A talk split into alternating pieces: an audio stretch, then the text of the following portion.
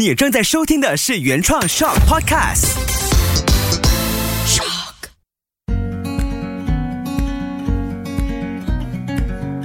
秋月的育儿天地，欢迎收听秋月的育儿天地。Hello，我是秋月。每个爸妈一定都经历过束手无策、彷徨无助的阶段，可能是在孩子刚出生未满一百天的时候，或者是所谓的 terrible two 恐怖两岁的时候，再不然呢，就是四五岁时开始有了主见的孩子，上了小学之后逐渐形成的大人脑的孩子。其实真的是无时无刻每一个阶段，孩子都会给我们很多不一样的功课。那我目前呢，真的就是经历着各式各样的关卡。有朋友很意外，他们会问我啊，怎么你也会遇到育儿难题吗？那我就趁机会跟对方解释说，其实我跟你一样。也是爸爸妈妈，我们都是第一次当父母，每个孩子也是一样，他们也是生下来第一次当孩子，所以我们经历这的事情呢，其实同时大家都在经历这，等于说今天你碰到的钉子，可能我昨天刚碰过，只是我趁早碰了，可以告诉你我怎么走过来，所以我们都一样。我很幸运的一点，其实也是因为一方面呢，我自己有机会去接触到一些相关的课程，那我现在也在上着。一方面也是因为工作的关系，出现了一些可以帮上忙的资源，还有可以教我的一些老师、治疗师。所以这一期呢，我想简短扼要的来说一说，为什么有些孩子看起来很 OK、很淡定，但他会突然之间爆哭，或者是情绪暴走，为什么会这样子呢？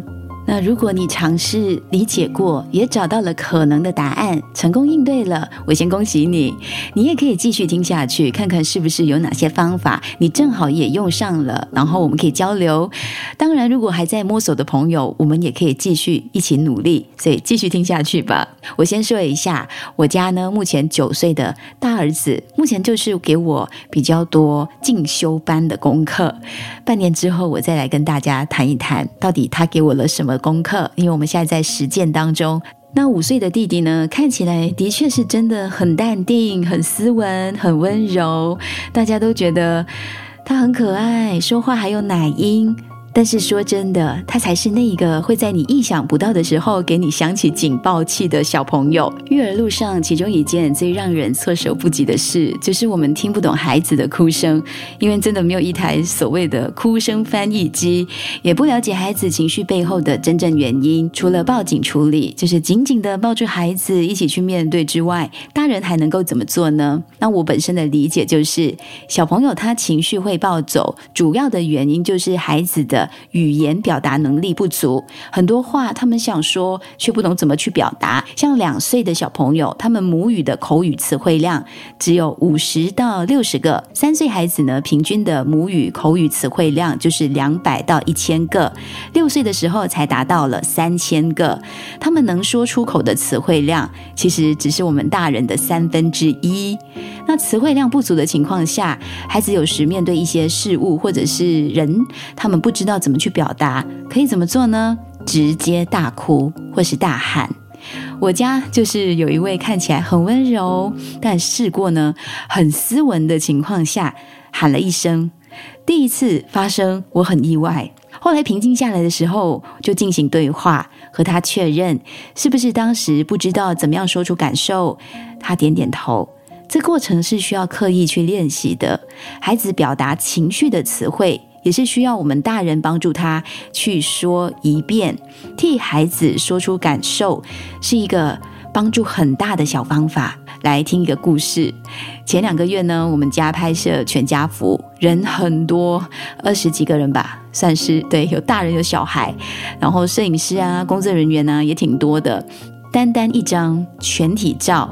你就要安排谁坐谁站谁蹲，然后大小怎么排列，手势怎么放，头要点歪点左边还是点右边，这样的一个敲的动作呢，就耗了很多时间。在拍摄之前，小朋友呢，当然他们就是先耗了体力一起玩。那定下来的时候，其实不太容易了。弟弟就在拍了几张照片之后呢，他就站在原地啊了一声。当时我们可以理解，因为孩子的情况。要这样混乱的时候，他们配合这个配合那个，已经拍了几张算不错了。可是摄影师想要求更多好的作品，那我们也沟通了之后呢，快快拍多几张，就速速的收工。事后跟弟弟对话，我就问他：“弟弟，你现在很累了，对不对？拍了一整天，所以你不想再拍了，是吗？”他就点点头。你刚才啊，是因为你觉得太多人，你的声音可能不会被听见。所以你就先用了这个方法，让我们来知道你的感受，是吗？他也点点头。那我就抱抱他，跟他说：“妈妈知道了，谢谢你。”休息了一下子呢，弟弟因为已经被聆听，他的情绪被我们接纳了，他接下来又活过来了，又变回了活蹦乱跳的小朋友。我事后就在想，如果当时所有的大人不理解，直接给孩子标签上，他就是爱闹场、爱顽皮、不配合。这些声音出现的话，都是负面的标签。小小的心灵听见了，可能就会更难被靠近、被聆听、被接纳、被同理了。可能还没有孩子的朋友会很难理解。但是我想一下，没有孩子的朋友会在听着秋月的悦耳天地吗？可能你是在帮我剪着这个音档，或者是工作的关系需要聆听。但我说谢谢你。如果真的是没有孩子的朋友也喜欢听的话，真的是很难得，真的要谢谢你。好，说回来哦，为什么会有人会觉得，哎，你的孩子为什么这么难控制？你家孩子是不是有情况？怎么这么容易失控？这些话其实常常会不小心的说出口。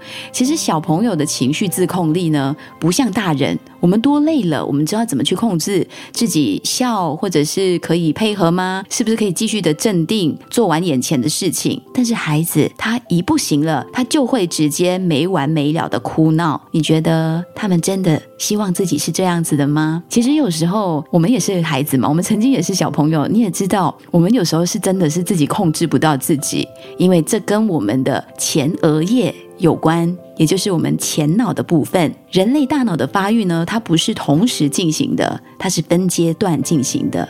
也就是我们一出生之后，先不要期望你的脑部是完整的发育了，已经是完善的一个人类了，还没有。小婴儿出生之后呢，大脑最早发育的部位其实就是负责情绪的杏仁体，所以小朋友他很容易发脾气，就是小 baby 很容易会哭闹，会很轻易的就显现出来，他只要。饿了就哭，热了就哭，睡不好就哭，想睡了也哭，想你抱他也哭。更容易理解的说法就是，因为这个情绪脑是先发育的嘛，所以呢，他们是还不太会隐藏情绪。面对他们的大人会觉得很苦恼，怎么办？不懂怎么去应对。但是我跟你说，等孩子大一些，当他已经懂得怎么去隐藏自己的情绪的时候呢，那才会是另外一个我们要学习应对的功课。所以去接纳吧。当孩子显现出他情绪的时候，拥抱他就可以了。当然，再搭配待会跟你分享的一些小方法。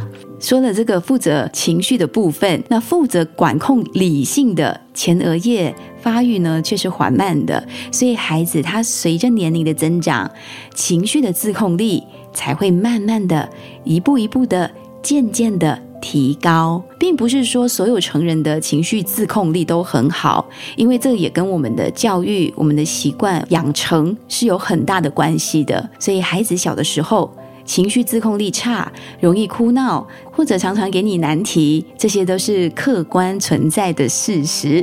我也希望听到这里的朋友能够一起去接纳，也慢慢的让身边的大人，或者是还没有孩子的朋友，慢慢理解这个发展的过程。至少我们都能够更善意的看待孩子一时的哭闹。那我们要怎么样去帮助孩子耐心的去表达自己呢？最容易切入或者是走进孩子心灵的方式，其实就是像说童话故事一样的方法。这也能让大人不会过于严肃的去说大道理。有时候我也是会提醒身边人：你现在说话的这个对象呢，他可能只是五岁的小朋友，你确定你要用这么严肃的话语来跟他说明一件事情吗？所以这个方法其实也是蛮好的，就是提醒我们跟小朋友说话，就用回小朋友的语态，就是小朋友的话来跟他们沟通。那可能我用接下来这个生活片段跟你分享，你会更容易理解什么叫做像说童话故事一样的方法，让孩子懂得耐心表达。有一次呢，我家就是刚才的弟弟啊，他当时才四岁半吧，就大概是年初发生的事情，他要我给他朗读一本书。当时其实我在忙着做家务，你知道，孩子在你很忙的时候。你全身心投入在一些劳动的时候，他你静下来跟他念故事，你会怎么样呢？我就深呼吸，跟他说：“等妈咪一下，可以给我五分钟吗？”要具体说出时间，孩子他就会愿意等。当然，弟弟他一开始会显现出不太高兴，但是后来他就一直在一边耐心的等待，因为我具体告诉他五分钟。虽然当时他可能还不理解什么叫做 five minute，呵 呵但有一个数字出现的时候，孩子他就愿意等了，很神奇哦。试试看。那我忙完之后呢，我就跟他说：“妈妈，谢谢你哦，你愿意等妈妈。我们现在就来说吧。”那弟弟他当时回国的话其实也蛮搞笑的，他就说：“妈妈，我原本就快生气了，但是我突然想起了你给我说过的脾气不好的骆驼，我把它寄回去。”哈哈哈。